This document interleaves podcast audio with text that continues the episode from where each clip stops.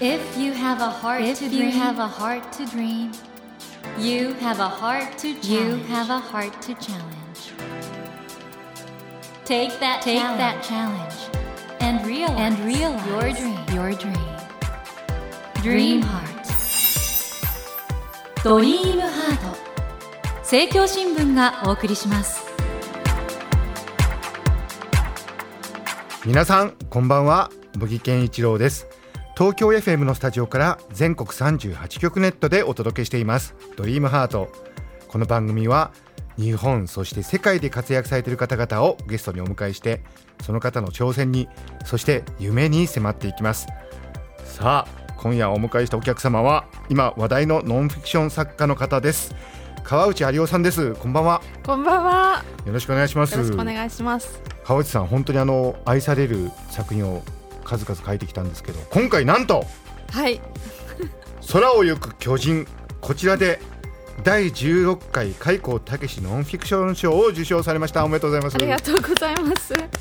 まあ、今でも新田次郎文学賞も取られてますけど、、はいかがですか今回受賞いや、やっぱり驚きっていう意味ではこっちの方が大きかったです。えー、なんでですかもう実際にはもう準備してたんでしょ受賞のいやしてないです よ。新田次郎賞ってあのわからない賞なんですよ。当日連絡が来あるまで。ノミネート。がそう、ノミネートされてるっていうことはは軽くしかわからなくて、うん落選したらもうそのまんまい連絡も来ないっていう賞なので、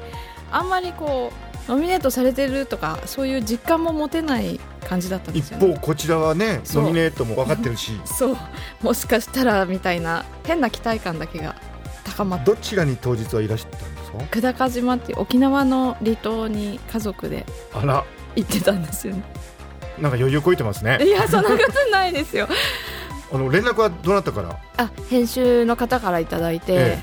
でもすごい淡々とした感じだったんで本当に受賞できたのかなみたいなその編集の方があんまり喜びを表さないようんなんかドラマチックな言いぶりをしない方なのでうな、はいはい、受賞できましたみたいなあの じゃあご一緒に旦那さんとかお子さんもいらしていたんですけどはい私なんかすごい緊張が高まりすぎて、ええちょっと一人でどっか行ってくるわみたいな感じおうおうおでうバーってなんか自転車こいでなんか海辺の方に行っちゃって あじゃあすぐにはお伝えできなかったんですかそうですねおーあのなんかこうその瞬間をみんなで待つみたいなのはちょっと苦手だったのでもう一人で階段のとこに座って海を見ながら待とうみたいなな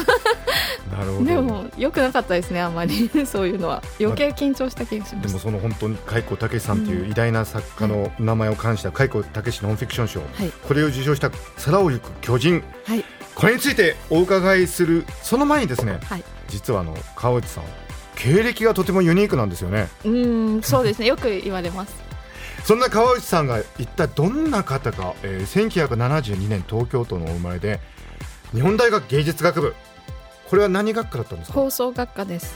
これは林真理子さんをはじめね太田光さんとかそうですね日芸ってすごい学校ですよねまあ、変わった学校ですね何が秘密なんですかね 学校にあんまり来させないちょっと 待ったちょっと待った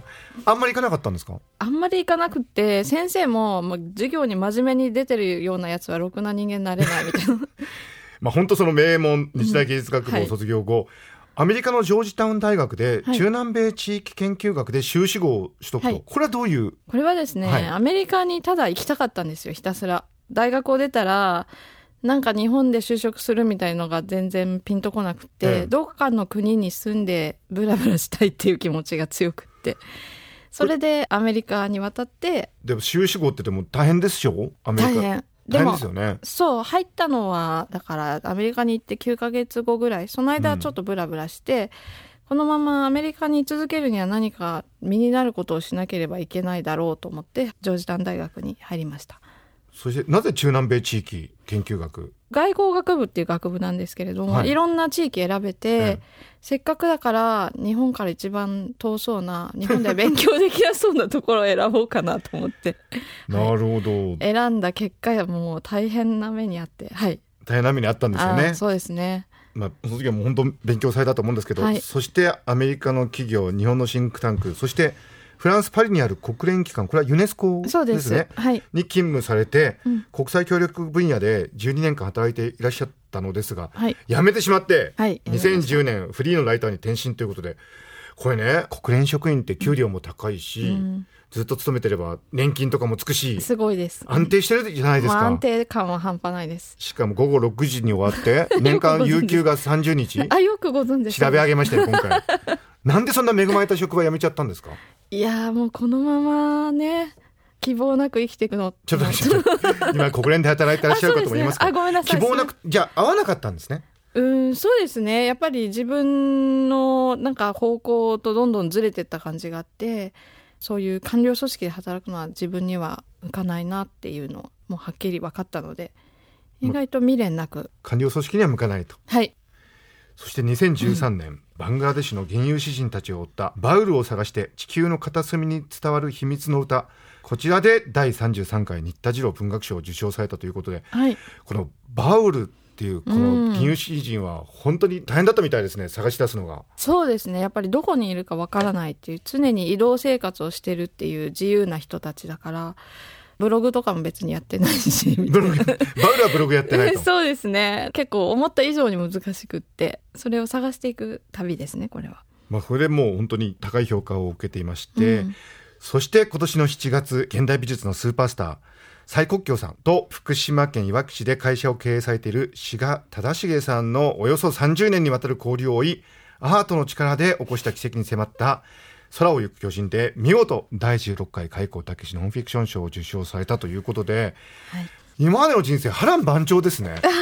そんなあの、感覚だけで生きてきてしま ったの で。えっと、そのパリに住んでらっしゃるときに、そのことを書いたのがはいパリで飯を食うと。はいこれはあのパリに住んでるさまざまな方の群像を描かれてるわけですけど、はい。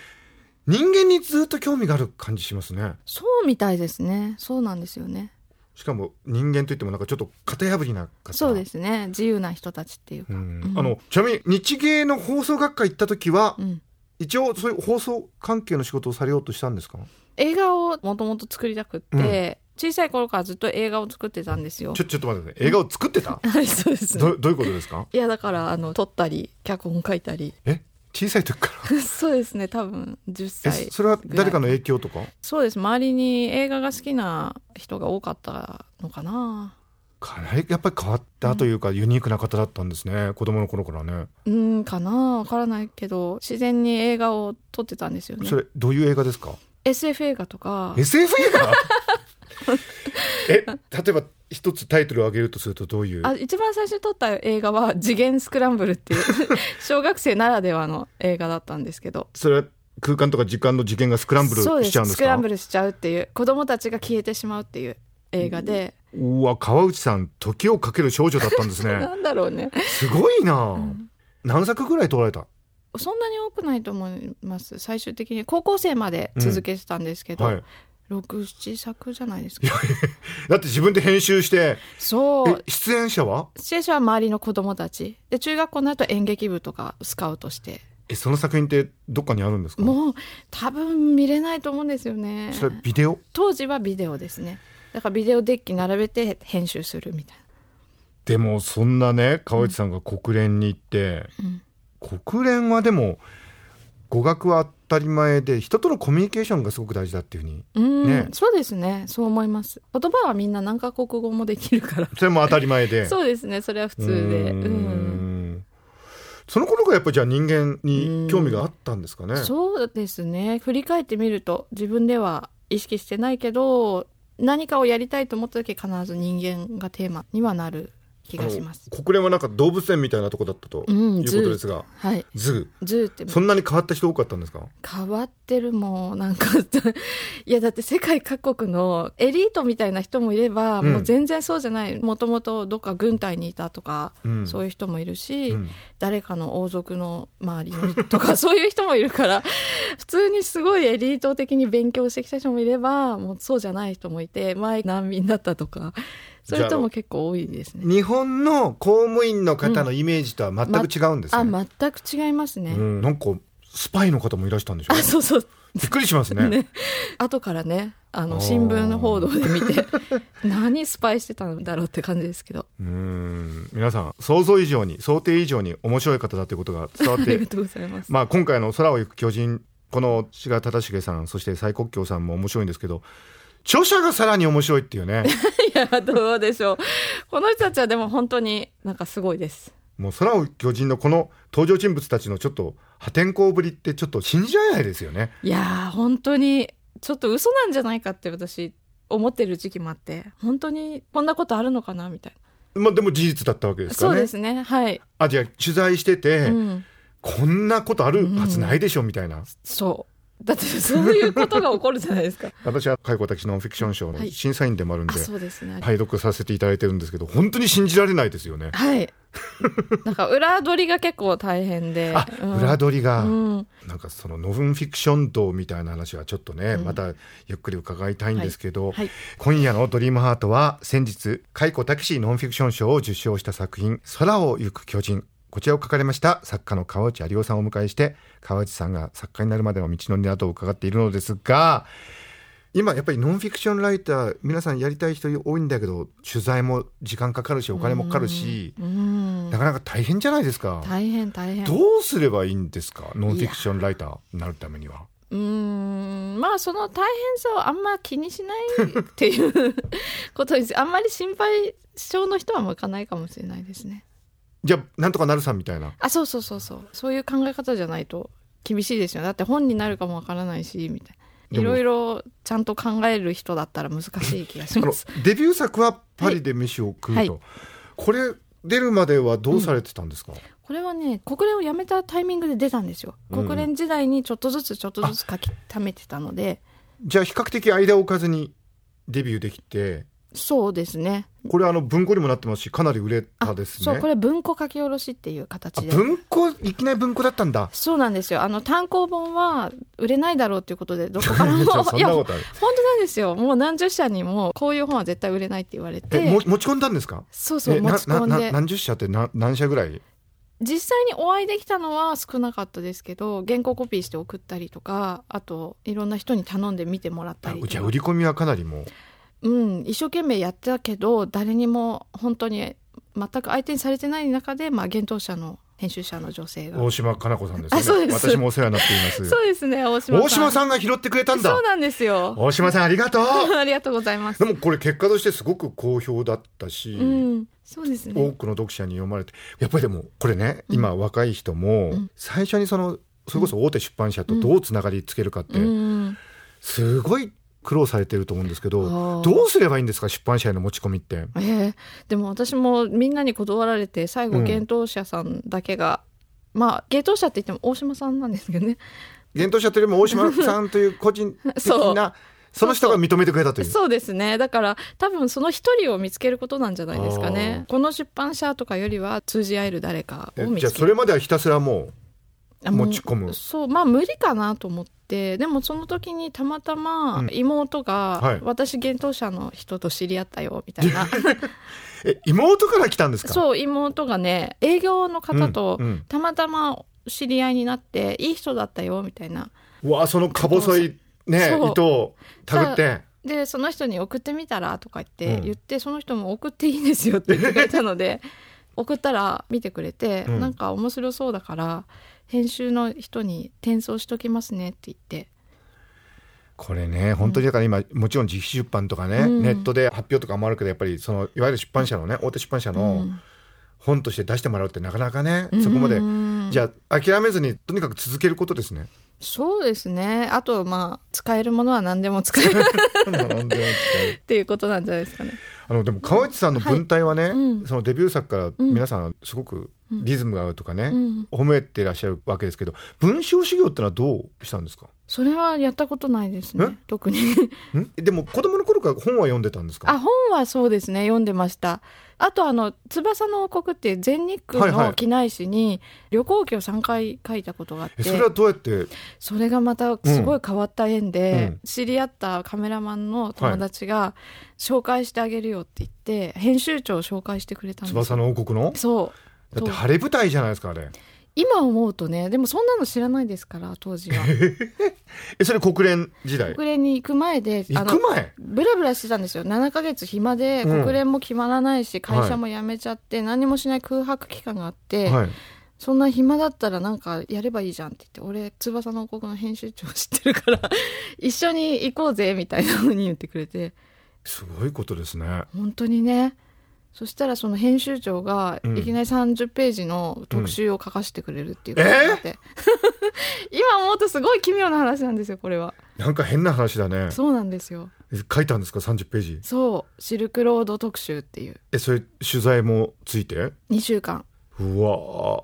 思議なんか持ってるんですね。うーんなんでしょうね持ってるっていう言い方でいいのかわからないけど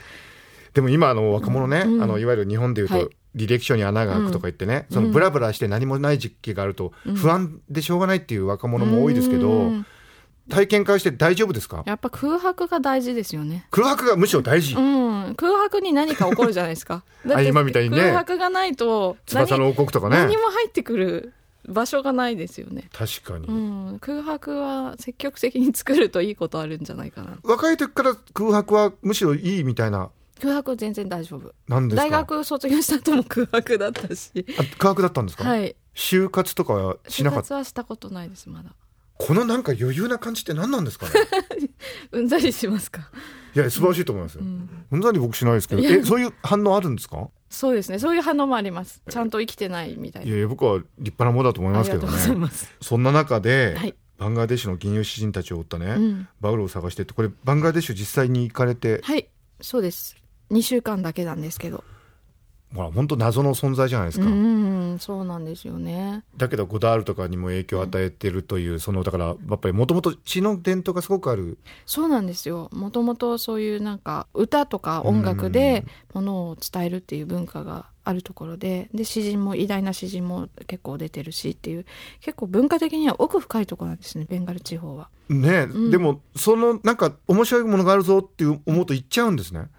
うんそう 暇でしたからその時国連やめて何もしてないですから、うん時間だけはいっぱいあるから、うん面白い音楽だったら聴いてみたいなと思って。この感じって何なんだろうね、でも素晴らしいですね今のあの日本のねいわゆる普通の若者ってわかります、日本のそういうことあんまりしない人たちっていああそうですねいらっそうしゃいるうんふうですけにど聞きますよね。なんかないですかアドバイスみたいなアドバイスね私もたまに大学とかうんで話してくれって言うんだけど、みんなやっぱ計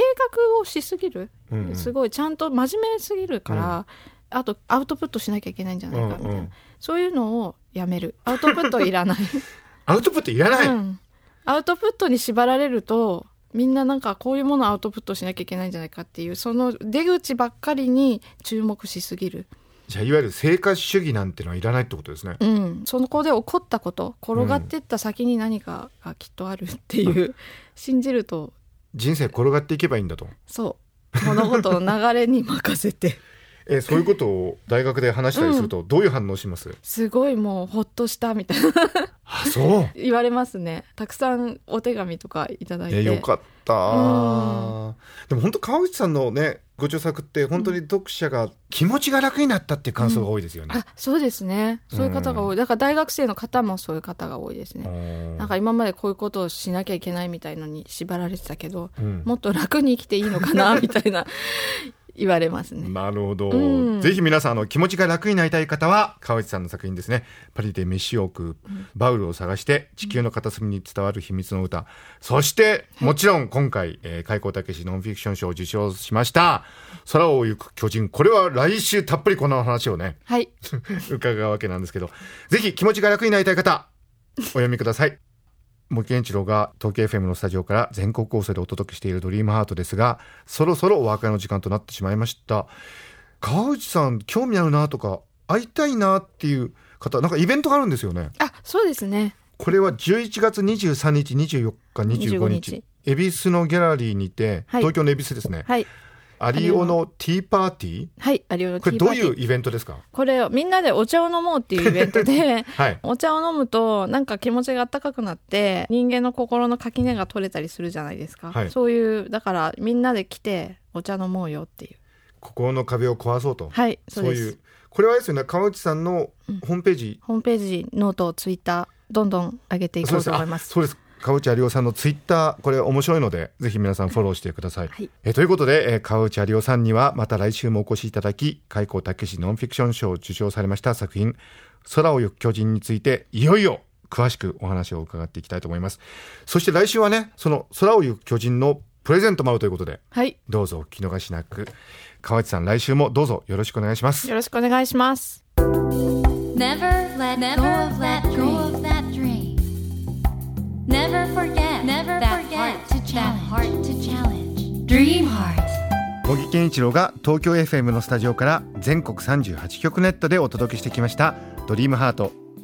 今夜は開口武史ノンフィクション賞を受賞した作品「空を行く巨人」を書かれました作家の川内有夫さんをお迎えしましたがいかがでしたでしょうか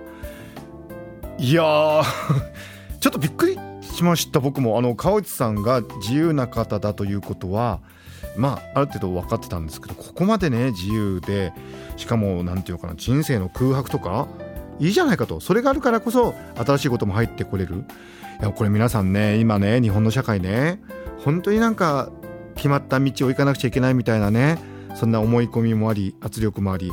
そんな中ね川内さんがねもう人生転がっていってそこで出会ったものと新しい展開があることもあるしそれでいいんだっていうねそれで実際に面白いことをされてきてるってこういうね人生の姿勢にはね本当学ぶことが多いような気がしますしぜひねあの若い方々もこの川内さんの生き方にインスパイアされて自分の本当にやりたいことをね追求するような人生を送る際のヒントにしてくださったら嬉しいなと思いますそれではまた土曜の夜10時にお会いしましょうドリームハートお相手は森健一郎でしたドリームハート政教新聞がお送りしました